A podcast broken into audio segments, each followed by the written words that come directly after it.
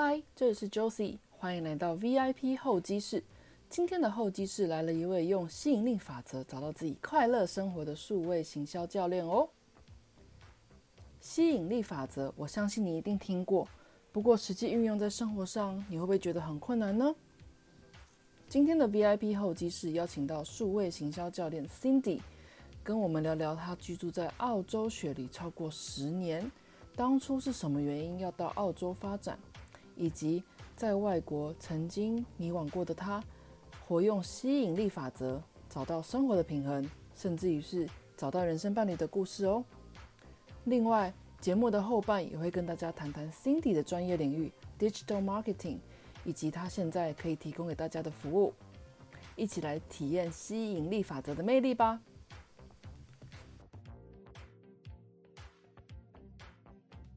嗨，大家好，欢迎来到 VIP 候机室。我们今天很荣幸请到 Cindy。Cindy 是一个 Facebook 的粉丝专业呃的经营者，他的粉丝专业是重新探索、成长、读写澳洲记事 Cindy's Journey Australia 这个粉丝专业的经营者。Hi，Cindy 你好。Hello，大家好。首先我先谢谢呃 Jocelyn 的邀请，今天很开心可以跟大家用声音来相会。然后我是 Cindy，啊，然后目前住在澳洲雪梨，然后从事数位行销的工作。其实 Cindy 的背景很有趣，她住在澳洲已经有很多年了。那我们就一个一个现在来跟大家介绍一下 Cindy 好了。你当初是怎么样一个初衷决定去澳洲的？啊，我当初基本上其实是我我原本在大学的时候就很想要出国念书。那原本是想要去美国，因为大多数的人都都是去美国的。但是当时因为情况呢有一些改变，所以呢，呃，我就决定啊，我还是想要出国去，等于是在不同的环境下生活，甚至去呃看看一下，等于是去看一下这个世界。所以当时就选择离台湾比较近的澳洲。那一方面也是因为我小时候已经有来过澳洲，我非常喜欢这边的。一个是一个环境，所以就就选择来了。然后当时其实就是一个很简单的念头，也没有想过会留在这里，可能就觉得来读书个两三年，然后就就会回台湾了这样子。你今年是第几年在澳洲啊？今年哇，好久了！我从我零八年来的嘛，所以是十二年。哇哦，嗯。那学生的时候，呃，是念什么的呢？嗯，学生时代，你是说在澳洲的时候吗？对对对。哦，我到澳洲来的时候，我是念，主要是念 marketing 的，跟现在的工作也是有一个直接的正相关，这样。对对对对对对。那为什么这个主题想要访问 Cindy，是因为他是学 marketing 的，他现在工作也是在做这个之外呢，他经营的那个脸书，其实虽然说从他的呃粉丝专业里面看不出来，不过里面很大部分都在讲吸引力法则。那我相信说现代人，不管你人是不是在国外啦，都是嗯每个人的人生心境中多多少少都会经历一些波折或是风浪。那很多人都有自己的解决方式，那包含就是说，嗯，找人倾诉啊，或者说做冥想啊，很多很多方式。那 Cindy 呢，她从她从台湾到澳洲的一个生活经历中呢，也学习到了很多。那她主要是用一个吸引力法则来定定她内心的一个心里面安定的一个主轴。那对于这点，我觉得还蛮有兴趣的。所以如果你对于吸引力法则也有兴趣的话，我们不妨一起来听听 Cindy 的故事，这样子。那嗯，你从学生时期到工作的时候，有没有发生一些有趣的故事，或是说你觉得很值得跟大家分享、印象深刻的事情呢？嗯，如果是说在澳洲的话，其实我觉得，呃，刚来的时候呢，就会其实会是分成两部分。刚来那几，其实会非常的想念台湾。然后会觉得，嗯，台湾那边很热闹啊，然后晚上很多事情可以做。然后来到这边的话，就是通常，嗯，平常日下午五六点之后，可能这边的购物中心或是其他的很多的店都已经关了。然后只有像酒吧或是餐厅会是开的，所以你就多出了很多，就是等于是自己的时间，可以去去去可能去思考一些东西，或是去做一些你可你可能平常在台湾不会去做的事情。然后还有就是在这边会接触到很多不同背景的人，然后就让我会去思考了。就就是其实看到很多人不同的人生，然后不同的方式来度过他们的嗯一辈子这样子，然后就跟我在台湾可能就是大家都是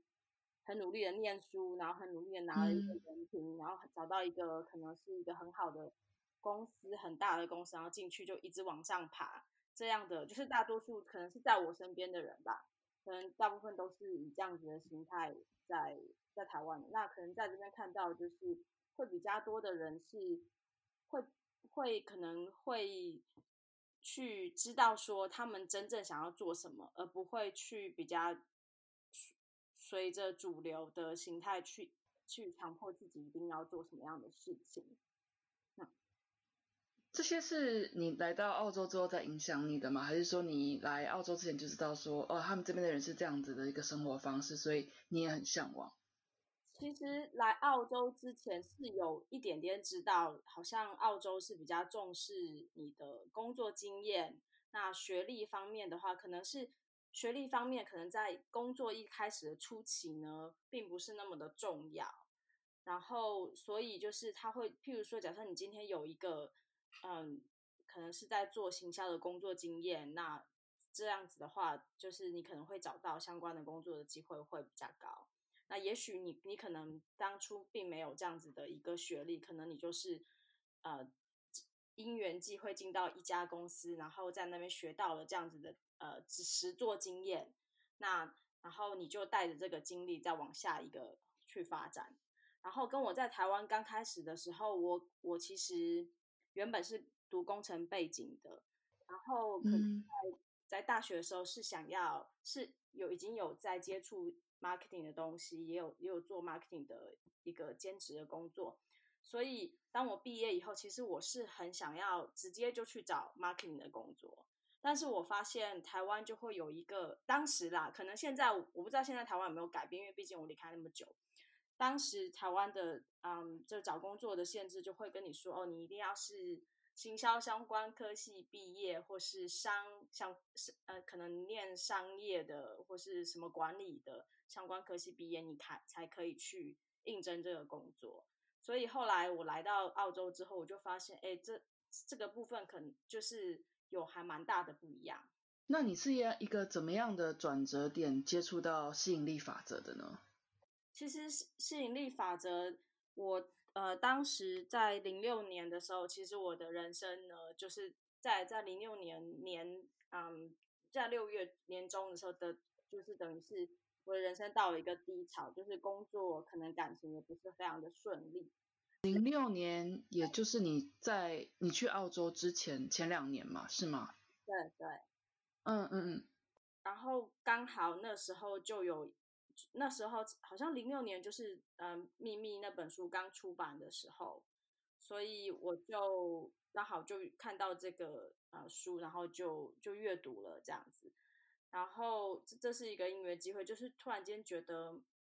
啊我是被他前面的前言所吸引，因为那个作者好像好像是澳是个澳洲人，然后他他也是说他他到一个。他的人生走到一个点，好像就跌到谷底了。他又负债，反正他又他又什么事情都不顺心，然后包括感情也不是不是很顺利。所以呢，所以呢，我就我就阅读了那本书，然后我就发现，哇，好像开启了一些我小时候的记忆。就是我小时候，比如说，对我我我小时候就是嗯，我自己呢本身会有一个。我自己说的那时候我的小魔法，就是可能是在我嗯，我有记忆以来，那时候国小可能比较高年级到中学，呃，到国中的年代，然后我就会，如果我真的很想要的东西，我就会用一张纸在在纸上一直写，一直写，一直写，一直不断的写。当然，我的内心里面也会有很多声音，譬如说。我写这个东西很很蠢啊，为什么要这样写？写这样真的有用吗？可是我不知道为什么那时候就觉得一直写这件事就会达成，一直把这些东西写下来，所以我就把把整张纸一直写写写写写写到我心里面的那个就是对自我的批评，或是觉得说这个事情不可能达成的这个这个这个念头消失为止。然后所以。但是不知道为什么，可能到高中，可能我我是不大知道，可能是有受到一些挫折或怎么样，然后我就忘记了这件事情。然后零六年看到这本书的时候，我就突然间想到，哦，这跟我小时候自己发明的 那个方式是几乎是异曲同工之妙，对，是很很很几乎是一样的一个概念，嗯。那除了你，就是从你小时候其实已经在实践吸引力法则这件事情，到你长大之后看这本书才发觉，哦，我以前就在实践这件事情，诶那这件事情之外呢，你从书中有没有得到一些比较有系统或是具体的方式，可以让大大家告诉大家说，怎么样一个吸引力法则是一个，嗯，可以让你心比较平静，或者说，呃，正向思维，或者说正能量，让你的人生比较。快乐正向一点的一个方法吗？嗯哼，嗯，其实吸引力法则是一个很大一门学问。然后我现在可以稍稍微简单的做一下呃介绍，就是我以我的认知有几个重要的点。那如果大家还有兴趣，还是可以去看那本书，因为其实大家嗯，如果当你在阅读的时候，你能嗯被你能看到的重点，也许跟我不大一样。所以简单的吸引力法则的介绍就是。一种心想事成的能力，然后很多人会误解说，嗯，哦，那是不是我只要想了，它就一定会成真呢？其实不不是不是那么像魔法一样的。其实当你有了一个念头，然后你觉得这个念头有可能会成真的时候，然后你就会依照你心里面所想的那个方向，尽量去找。找一一些线索，然后找到线索之后，你去实践。那当然，路途上可能会有很多很多挫折，但是当你的心心里面的念头是越越强烈，甚至觉得说我一定会实实践我想要的这个东西的时候，你就你就有可能会达成。然后，所以有些人会跟我说：“OK，那我。”那我对啊，我我开始用了啊，为什么我还是一直没有办法达成呢？其实是有一个很大的重点，也是我稍后的理解，就是我们常常会说，OK，我想要赚，嗯，譬如说，OK，我想要环游世界好了，但是我就会开始想，我现在的这个状况，说，OK，我没有足够的钱，我没有时间，因为我要工作，我没有办法请那么多天假，然后我没有。任何的东西没有办法达成，我们就会开始帮自己找了很多很多去阻挡这件事发生的理由跟借口。然后，当我们想了说，OK，我想要环游世界，然后结果我们又一直不断的在想这些，哦，我不可能，我不可能，我不可能，不可能。然后基本上你的能量上面来说，就是当你想的越多的那个部分，就会比较容易实现。也就是说，当你一直在想说，OK，这绝对不可能。然后你的能量是偏向于这方面的能量时候，那基本上，呃，你就是你你就没有办法。虽然你一直在讲，但是你一直又又一直否定自己，那这样子的话，基本上就基本上是不大可能会实现的。嗯，然后，所以你的意思是说，在嗯，你有一个正向想要得到吸引力法则，呃，就是用吸引力法则得到你的目标之外，也不要有太多理由跟借口把自己 hold back 这样的意思吗？等于是说，你要你要去清理那些你觉得不可能的想法跟念头，你要把这些念头全部都转成可以去支持你你想要完成那个那个事情，甚至是甚至是怎么说，甚至是当你遇到困难的时候，你也要有一定的信念，觉得说，OK，这个困难其实帮助我可以更好的或是更快的。当我跨过去的时候，更快的实现你想要的东西。对，这是一个一个面向。另外一个面向是说，有的时候困难其实是你自己吸引来的。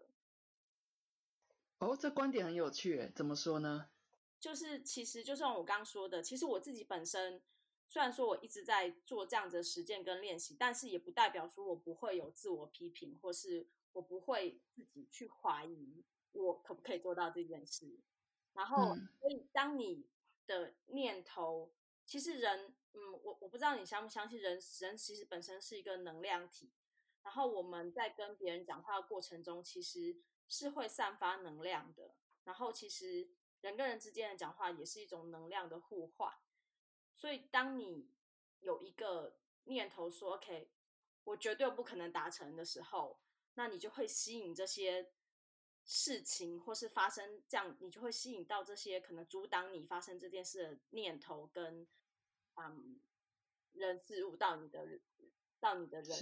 到。你的人生里面，就是在科学上，我觉得是可以有逻辑可以讲的。因为当你觉得说你不可能发生的时候，你其实你看事情，我们人看事情是非常的选择性的，你就会去选择去看那些 OK 阻挡你没有办法达到你的目标的事情，然后你就会把你的注意力专注在那个上面。那当这样子的事情发生了之后呢？它就会越来越多，你就会越吸越多一样的，像物以类聚嘛，一样的能量是进来，那就会阻挡你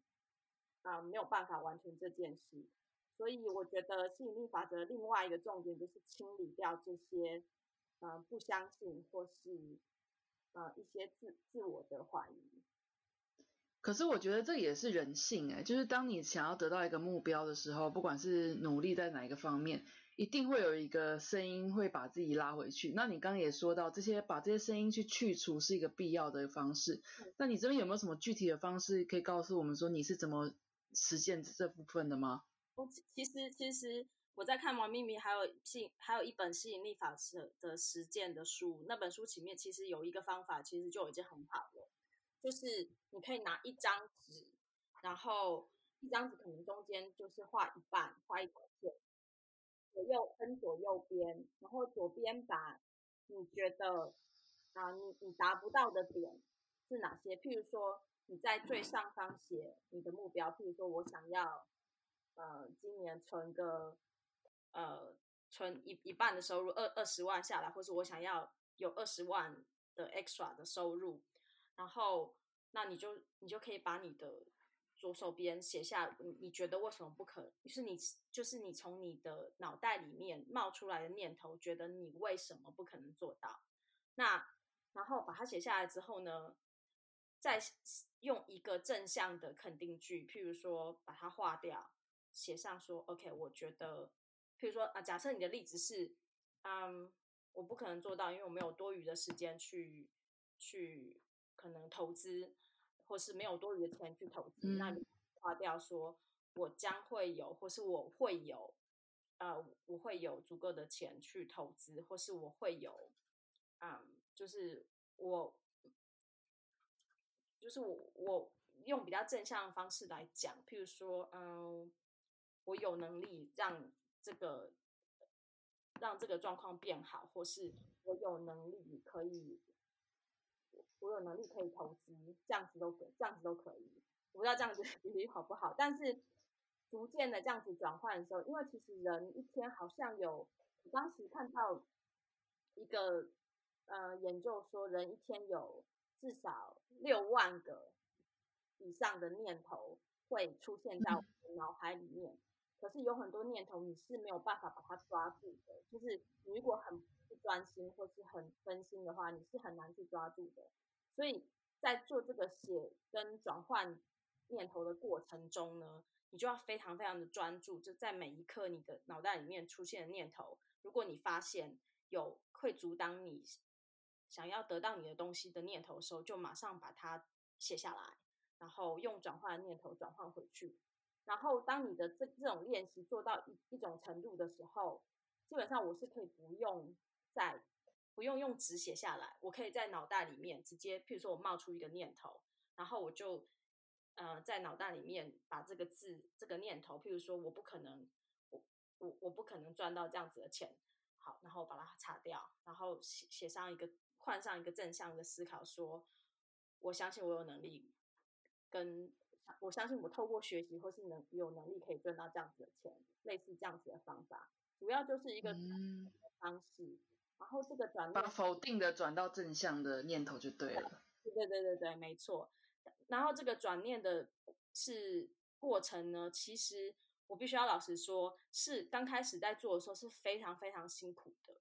然后很多人会一下子就放弃了，因为要花很多的能能量跟精力去专注你在你的想法上面。不过，如果你长久的每天做一点，每天做一点，每天做一点，持续做下去的话，它的效果是会非常惊人的。以你的例子，你曾经就是在什么事情上，如果方便跟大家分享的话，你是有用过吸引力法则，然后持续了多久，最后的结果是怎么样吗？呃，其实 我我我那时候，我可能之前有跟你讲过吧，就是那时候其实大家。他在澳洲这边就是就想说要呃，因为因为因为其实这边没有家人，呃，其实也不算，就是等于是说没有像在台湾，你有一堆可能从小到大的朋友，然后还有父母在台湾这样，嗯，我就会觉得还蛮孤单的。当时也没有另外一半，然后所以我就我就想说，OK，那我来试试看，如果我真的有另外一半，我可能就会想要还是留在。澳洲，因为毕竟我还蛮喜欢这边的环境，所以我就我就用了这样的方式，就吸引力法则。然后我觉得还蛮神奇的，就是我大概是我记得那是二零一零年的十月吧，十月还是十一月，或是九月，反正我就写下来，把我所有我想要碰到这个另外一个人的方的条件全部全部都写下来，然后我就做了一张。嗯，梦想图，也就是也就是把我啊梦想的未来的生活跟这个人一起的图全部都贴在上面，包括在我可能我们自己以未来的家，或是嗯，在这个在雪梨这个城市，包括有呃那个哦雪梨歌剧院的背景，全部都贴了一张。然后我那时候其实其实其实是是。是秉持着没有那么嗯严肃或是认真的态度，就是我想说，OK，那我就试试看。然后我做好了之后，虽然虽然像这样，其实也蛮还算蛮认真。这样做好之后呢，我就每天拿起来，可能花个十到十五分钟去冥想、视觉化这样子的过程。然后真的好认真哦。我觉得就是应该怎么说？我刚说我没有那么认真，其实你可以认真，但不要太执着，就不要太觉得说，哦，就是草木皆兵，就是哦，你可能下一个认识的人哦，是不是就这个人？哦，是不是就那个人？就是你都要。我懂你意思，嗯。平常心，这很重要，就是过好你自己的人生。然后结果我觉得还蛮奇妙，就每十五分钟，就是每天就这样看十五分钟，然后。然后去去想一下，然后当你在想那个过程中，其实我是很开心，我是非常开心的，呃，很正向的。即便那个时候那个人还没有出现，你还是会很正向。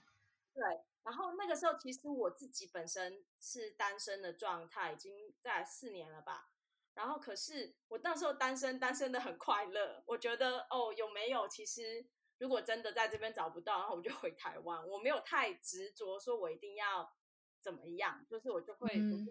有一个测试这样子，所以其实我那时候就是还蛮自己，我觉得哦，单身也可以，那样子也可以。如果找到另外一个人，当然也很好。然后，所以我就我觉得很奇妙的是，大概就在这样子在做了两两两个月左右吧，应该是两两个月多左右。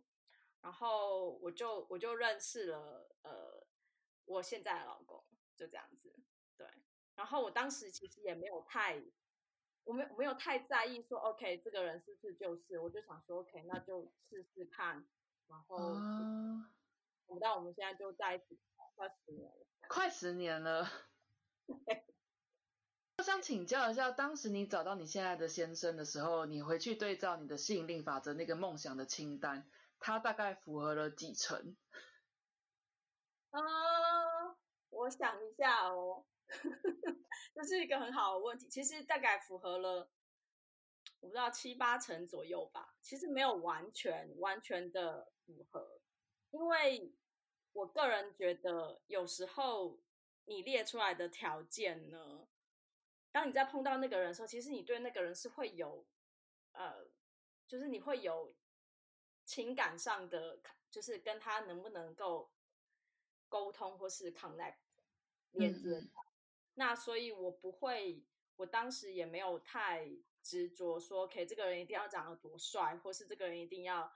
呃多有钱，或是，然后我主要就是我做梦想图的时候，其实我对这我这些条件是用比较一个大方向的一个比较主要的呃五六个，甚至反正就是十个以下，没有太多的细节的点，就是有些东西我觉得非常重视的。然后来当做的一个一个一个条件，嗯，哇，真的是没想到那个吸引力法则可以用在找另一半身上，这个 这个故事真的很酷。不过我也想请教的是，说你刚刚在呃你的吸引力法则实际运用的故事中，你提到说，首先你要先过好自己的生活。那这点我先无关这个人是不是想要找对象，那我觉得过好自己的生活，这这点是非常重要的。那对于过好自己的生活这件事情，你除了在找另一半的身上有好好去实践之外，你觉得有什么样具体的可以方式，可以让大家真的？所谓的爱自多爱自己，过好自己的生活，这样子让自己比较快乐。嗯，我想，嗯，这就回到为什么现在的人那么不快乐这个点吧。就是其实我可能想想要先讲一下，我觉得人为什么那么不快乐，主要的因素是因为我们不知道自己想要的是什么，或是从来没有想过，这是一个点。然后。第二个点是不明所以，就很想跟别人比较。我以前也是这样，然后，但是每个人其实都有，因为个性或是环境、成长背景不同。其实我明白一个道理，就是人都有不同的人生历程，来到这个世界上的意义也不一样。然后第三个就是不感恩，我觉得是这三个因素造成人不快乐。所以，就回到你原来问你，当你要快乐的活着，就是你有充实的活着的时候，就是你可能要去思考一下自己想要什么，然后多做一点尝试，然后呢，就是停止跟别人的比较，可能比较说他的工作比较好啊，他的薪水比较高，或是怎么样这些东西，就是你可以跟自己以前的自己跟现在的自己比较，看看你是不是有。多学一点东西，多成长一点，我觉得这样是可以的。但是跟别人比较，其实那个基准点其实就已经不一样，而且人比人本来就气死人。然后，然后还有就是你要感恩你现在拥有的东西，这些点就可以让你很快乐的活着。那当你快乐，你的能量变好了，当然吸引来的人也会也会是可以。在能量上，或是在不管是在各方面，也会是比较符合你的需求。对，嗯，我觉得这些道理大家听了也都很很认同。但是我觉得人之所以会知道道理之后还是过得不快乐，有个原因就是很难去落实在自己的生活中。那刚刚听到你说吸引力法则那个每天练习一点点之外，你刚刚也提到了三点，爱跟人家比较，不知道自己想要什么。对，不知道自己想要什么。那这边有没有什么具体的方式？比如说你过去的经验也好，你是怎么知道你到底要什么的？比如说刚刚我就很听了很羡慕你，就是你你你竟然可以列出来你找另一半的你要什么样的条件。很多人知道这道理我都懂啊，但是我现在就是还是不知道我要什么啊。你对于这种人有没有什么样一个一些小建议，可以让他从生呃生活中去慢慢实践？其实我相信每个人来到这个世界上，就是有少数的人可能在很小就知道自己的人生想要的是什么，但是大部分的人都是一直在呃寻寻觅觅的。那所以呃，我觉得就是透过一些嗯对自己的认识吧。那具体要怎么做呢？其实呃，以找伴侣为为呃为一个。来说好了，就是我相信现在的人很少就是初恋就 结婚的，所以你应该会有一些呃感情的经历。那那从感情的经历里面，你可以知道，你可以其实其实有很多方式。那嗯，我觉得我对感情是用比较减法的方式，就是我可以知道哪些点是我完全不能接受的。我觉得当时我在那段感情里面，在前一段感情或是之前的其他感情里面，觉得说可以这些点完全没有办法接受，你就可以把它写下来，然后告诉自己说，不要再找类似类似个性的人。也许说，嗯，譬如说我我很希望我的另外一半跟我一起运动。那可是之前的可能之前的感情的人就是不喜欢运动，完全没有办法陪你。然后这件事对我来说非常重要，你觉得这件事对你来说非常重要，那你在下次你就是要特别注意这些这些的这些你不用办完全没有办法接受的点，这样子减掉这些东西以后，你的感情路可能会比较顺利。所以就是等于是用自己的以前的经验去去找到说，OK，你想要一个什么样的人。这些可能要在嗯生活中，你有对自己的生活或是有一些想法，呃，有有些记录，你就可以去回溯到以前的、以前的呃，在在感情之中所遭遇到的一些你不想要的挫折。嗯嗯，从过去的经验中了解到自己不喜欢什么，用这些删除法去定定未来想要的蓝图，其实也是一个还蛮重要的方式。对，嗯，我相信这是一部分的条件，然后另外一部分就是你要能够静下心来去听你自己心里面的声音，这个东西就比较比较困难一点，就是你可能需要嗯做一些静心冥想啊，然后让你的让你平常在思考的过程中会比较能够连接到你自己内心的真实的想法，因为这个世界有太多太多的声音。有些声音其实，嗯，如果你没有真正的好好的去思考，它到底是来自于别人给你的丢给你的想法，或是是从你自己心里面出来，真心觉得这样子是你想要的。这个念头的话，那是那是比较比较比较比较难的，嗯，我不知道这样讲。那现在来聊聊你的 Facebook 呃，脸书的那个粉丝专业好了。你当初是为什么想要创这个粉丝团？嗯，其实我当初想要创这个粉丝团的时候，其实我是想要记录一下我在啊这个人生的过程中，呃，运用一些呃可能吸引力法则，或是在生活中的一些活动，然后怎么样让我去发现。更探索到我自己喜欢的东西，或是甚至是价值观，甚至是嗯我自己的天赋或是能力这样子，主要是透过这样子的一个方式，然后也希望可以用这些文字来，等于是让阅读到的人也能做这样子的一个思考。那你最近是在那个你的粉丝专业上面有做一个什么活动吗？就是每天都记录一件事情是吗？对我参加了一个写作计划，然后那个写作计划呢，真的，其实我现在已经写差不多快一个月了，然后真的，嗯，改变了我蛮多的。然后我相信这个写作的过程也是可以让你回到你自己内心世界的一个过程，因为我一直都觉得写作是一件很，其实是一件很私人的事情，因为你要把你心里面。想的点跟嗯一些你自己的想法或是态度把它分享出来，然后当你对对对对对，然后当你在写作的过程中，其实你会你的脑袋会帮你整理你脑袋里面的想法跟嗯就是就是等等于是说你可以更加的去理清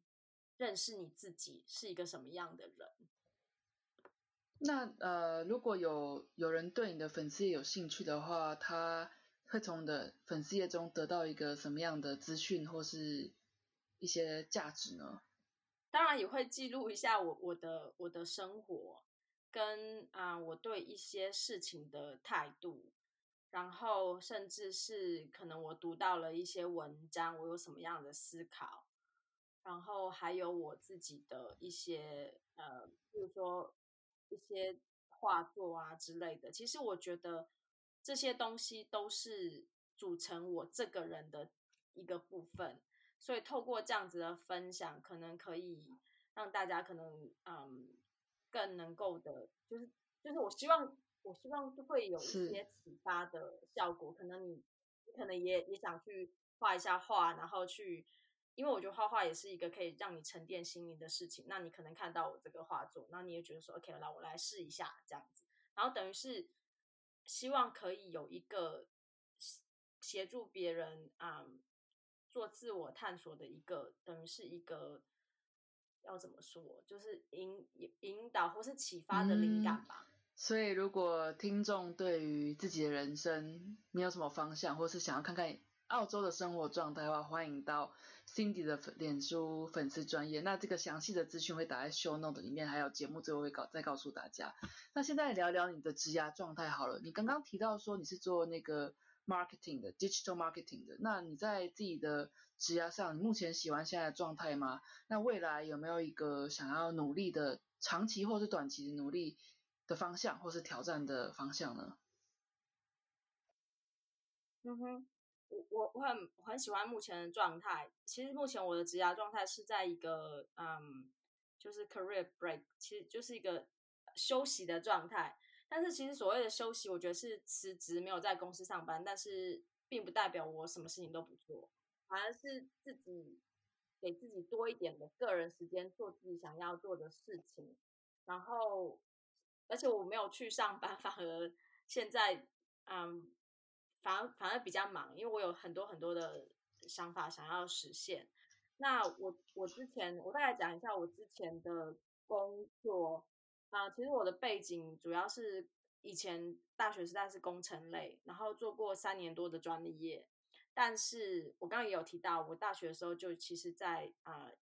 行销的这个领域，嗯，就是我有一个我有一个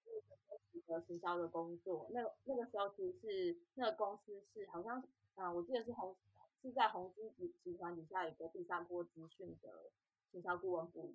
然后他们是帮大型科技公司办研讨会的一个公司，然后其实那时候就是协助嗯一些试调啊，或是呃整理一些资料，然后协助活动的举办这样子。那那在这个期间也有做一些广告调研的工作，还有支援展场。然后这是这是刚开始的时候，然后接着到了澳洲念了 marketing 之后，我我之后的工作就是在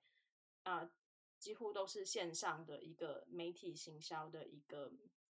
一个职位，就是主要帮公司增加线上曝光度或是客户互动增以增加线上的收入。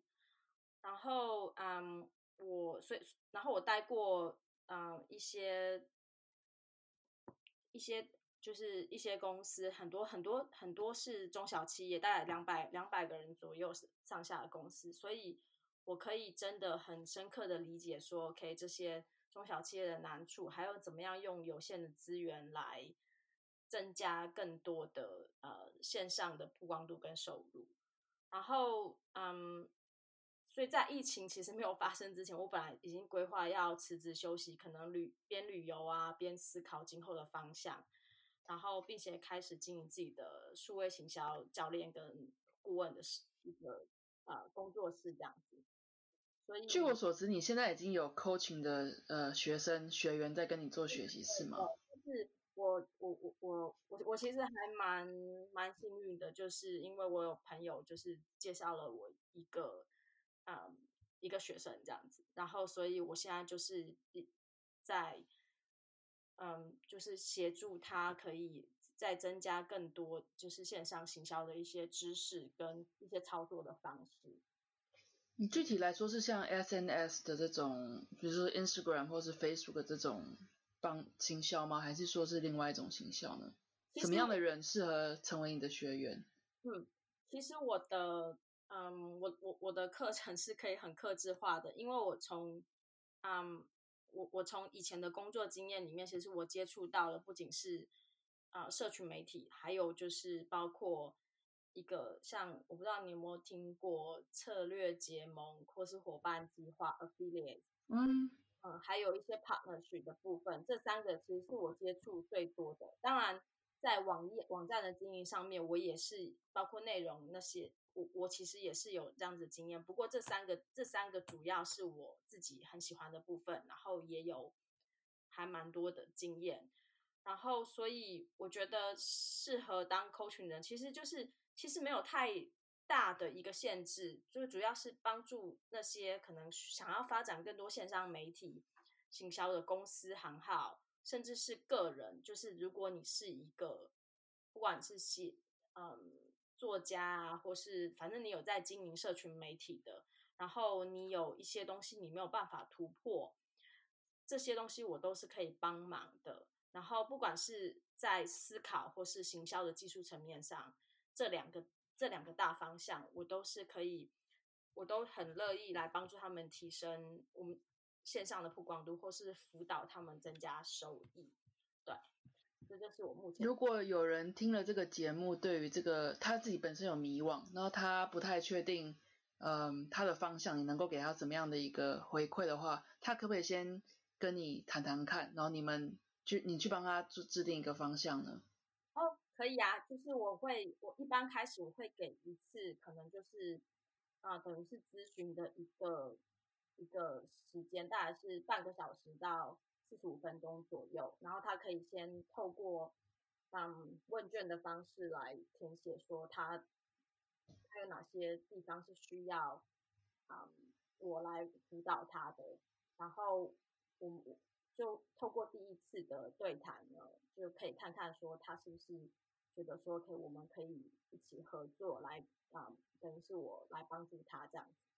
然后就是。免费的一次的，嗯，所以大家如果有什么样，如果你个个人有在经营，嗯，不管是 Facebook，你是作家，或是 YouTuber，或是跟我一样是 Podcaster，你想要经营的自媒体的话，先不用担心。我知道讲到 Coaching，大家应该第一个想到说，他要花钱哦，先不要想这个。那 Cindy 也很慷慨的想要，嗯，跟大家解决问题。所以大家如果对于自己现在心中有疑惑，或者说有问题，不知道 Cindy 怎么可以，要怎么样方式可以帮我的话。那 Cindy 刚刚也说了，有一个免费的顾问的服务，大家可以先从 Cindy 的粉丝专业吗？还是有别的管道可以联系到你吗？你可以从粉丝专业啊，就是先嗯 message 我，然后跟我说你有兴趣，然后我们就可以先做一次的免费的 consult，就是等于是嗯。利用一次的过程去谈，说是不是觉双方彼此觉得是不是我可以帮助到你，然后对方也觉得 OK，我们是一个还蛮合适的一个可以互可以他对方也觉得他可以从我身上学到一些东西的话，那也许我们就可以再去详谈说稍后的呃就是一个合作的一个模式，等于是可能引导他们，然后让他们更知道怎么样。有自己的方向，跟更能实现他们想要达到的目标，在主要在线上行销上面。好的，所以如果你心中有疑惑的话，先不用想那么多，跟 Cindy 谈谈就对了。那么现在回到，就是说你现在是有点是在 career gap 的一个时间嘛？那我想聊聊看，你是怎么安排一天的行程的？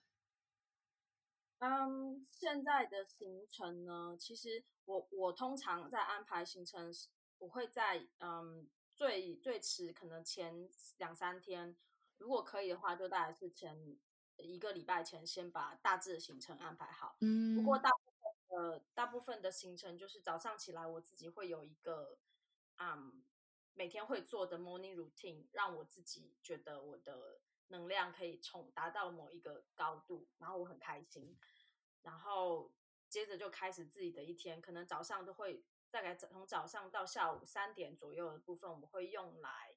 做啊，包括我自己目前正在做的，可能以后会有线上的一个行销的课程的撰写，还有当然就是嗯一些更其其他的阅读，包括嗯就是不管是不管是在嗯怎么样帮助别人，可能 coaching 上面的一些阅读，或是。一些薪资就是 marketing，因为其实线上行销的东西、数位行销的东西是一直不断在变的，所以就是你需要透过这样子的阅读来来做。然后到了下午，可能就会做一些，再做一些自己社群媒体的东西，那过了三点之后，我就会安排一些嗯，我想学的东西。譬如说，我最近在学乌克丽丽，就是就是会会用一些不同的方式，嗯嗯，让有更多的不同的灵感，或是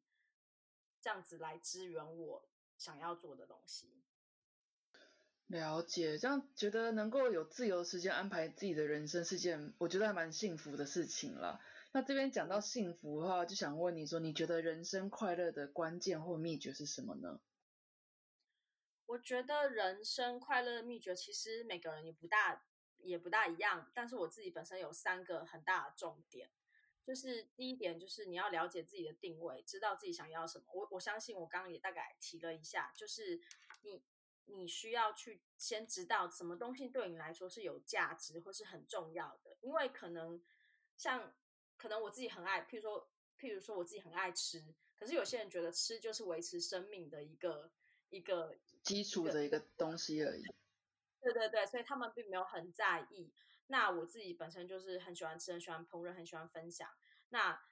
透过这个过程中，我会得到很多的快乐，不管是在跟朋友讨论。主食的过程，或是食物，或是甚至一些类似这样子的、这样子的方自己这样子的话题，所以你可以去找到自己很喜欢的、很想要的东、很想要的东西，或是你的人生。嗯，譬如说，我还有一个点是，我很在意的是公不公平这件事，从小到大我就很在意。嗯，所以知道自己会去想去做一些，嗯，就是。对于不公平的事情，可以让它变得公平一点的事情。等一下，我们可能可以、可以、可以再去哦。对，就是我，所以我最近参加了一个亚洲人在澳洲的组织，他们就是在啊提倡平权，透过一些社会运动或是调查报告，让种族歧视这种状况可能减少很多。对，这是这是这是其中一个点。然后第二个点就是找我刚刚其实有提到一些，就是找到自己喜欢的事情，做自己喜欢的事情。甚至用自己喜欢的事情来赚钱，我觉得这样子，嗯，你又一边做你喜欢的工作，然后一边又可以赚到钱，这样是这样其实是最确实，这是快乐最理想的方程式。对，然后我还有第三个点是，呃，其实人都会有一点怕孤独嘛，但是那个孤独并不表示说你跟随便的人聊天，你就可以得到那种。不孤独的满足感或是共鸣，所以你必须要找到一群志同道合的人，建立一些比较有意义的对话，甚至合作。合作并不代表一定是，嗯，譬如说开一个公司或怎么样。也许你们合作写一篇文章，譬如说像现在我跟我跟你就是一样，就是我就是你想要做访谈，那我刚好也很有兴趣被访谈，然后这样子我觉得就是一个很合作，然后。对，所以不不一定是公司行号的合作，就是朋友之间也是可以。然后就是有意的对谈，可能不是像我们说 OK OK，我们今天吃的东西好好吃哦，这样子的分享。那当然，对我觉我觉得在我来说，比较有意对谈，可能就是 OK，你想要做什么，我可以帮助到你，或是说，嗯，你你你对某些事情、人生或是你的。工作，甚至你在写的文章有什么样的想法，或是然后我们可以分享不同的观点，然后或是一样的一样的观点，或是我们可以一起做一件什么事情，这样。然后，所以我觉得这三个大点如果都有了，其实人生就会非常快乐。嗯，真的很完整呢，真的是真的是想了把，我觉得 Cindy 真的是一个知道自己要什么的人，这点真的是我还需要多多学习的地方。其实我觉得就是，嗯，我觉得其实，呃，我知知不知道，就是怎么怎么怎么说？我想一下，就是知道你自己要什么，这个这个过程，这个探索过程是一直在进行的。因为其实人人第一点人心会变，第二点状况也会变，然后，呃，第四可能就是，所以就等于是说，你要透过不断的。探索、厘清，甚至嗯，一直不断的学习，我觉得其实就可以越来越找到一个大方向。我觉得大方向其实就够了，不一定要到很细节。嗯，比如说我刚，我很在意公不公平这件事，所以平权这件事，不管是在种族，不管是在性别，不管是在可能就是嗯婚姻平权上面，这这几个点，我都觉我都很有兴趣，会去做一些呃比较有意义的事情。对，所以我觉得就是一个大方向有了以后，你能做的，依照你有的时间，你能做什么，就尽量去投入。这样子的话，嗯。在做的过程中，也许你还会再发现更多不一样的点，你真的想要的。呃，就一直持续不断的进行，我觉得就是可以让你可以找到你真的想要的。那最后想要请问 Cindy，你的人生中还有没有什么没有达成的愿望呢？我还没有达成愿望，就是想要小规模的环游一下世界。哦，所谓小规模是指多小？可能大概我不知道这样算不算小规模，就是大概两到三个月左右。因为我原本在没有疫情的时候，我现在应该是在欧洲的。我现在哦，所以说这个愿望照理说没有疫情已经正在实现中的意思吗？现在已经已经有计划，但是还没有实现。但是就是希望，嗯。可以去一些我想要的，譬如说美国啊，我很久没有去，然后去欧洲探索一下，就对世界这样子。这这是这是我最近很想要 达成的一个愿望。那我觉得还蛮快可以达成的耶！疫情过去之后，等每个国家复苏之后，我觉得这很快就可以达成。对，希望希望可以，嗯，希望希望。对，然后。那今天非常谢谢 Cindy 可以跟我们分享那么多关于他工作上面的专业知识，还有他的吸引力法则，怎么让他的人生中更快乐、更加正向。那这边也再再次谢谢 Cindy 啦，也希望你的环游世界的愿望可以马上实现，尽快实现，然后继续用吸引力法则过一个更快乐、更正向的人生。谢谢，就是谢谢你的邀请。这一集的访谈你还喜欢吗？听过了 Cindy 的访谈，有没有觉得吸引力法则很神奇呢？不过访谈中 Cindy 也提到了，吸引力法则并不是魔法，但是活用这些技巧可以帮助他清理掉人生中对自己的负面怀疑以及不信任，进而达成目标呢。在这个世界里有太多的声音，学习怎么样掌控自己跟过滤这些声音。其实也是很重要的哦。如果你对吸引力法则的实践或是行销相关有兴趣，可以在 Facebook 搜寻“重新探索”，心是心情的心这四个字，就可以找到 Cindy 的 Facebook 粉丝页“重新探索成长读写澳洲记事”。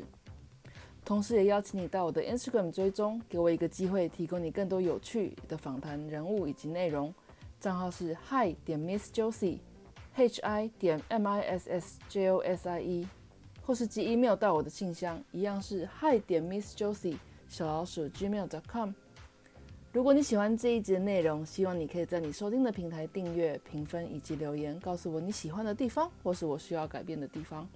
最后，谢谢你听到这里，能够用我的声音陪伴你是我的荣幸。那我们下次再见喽。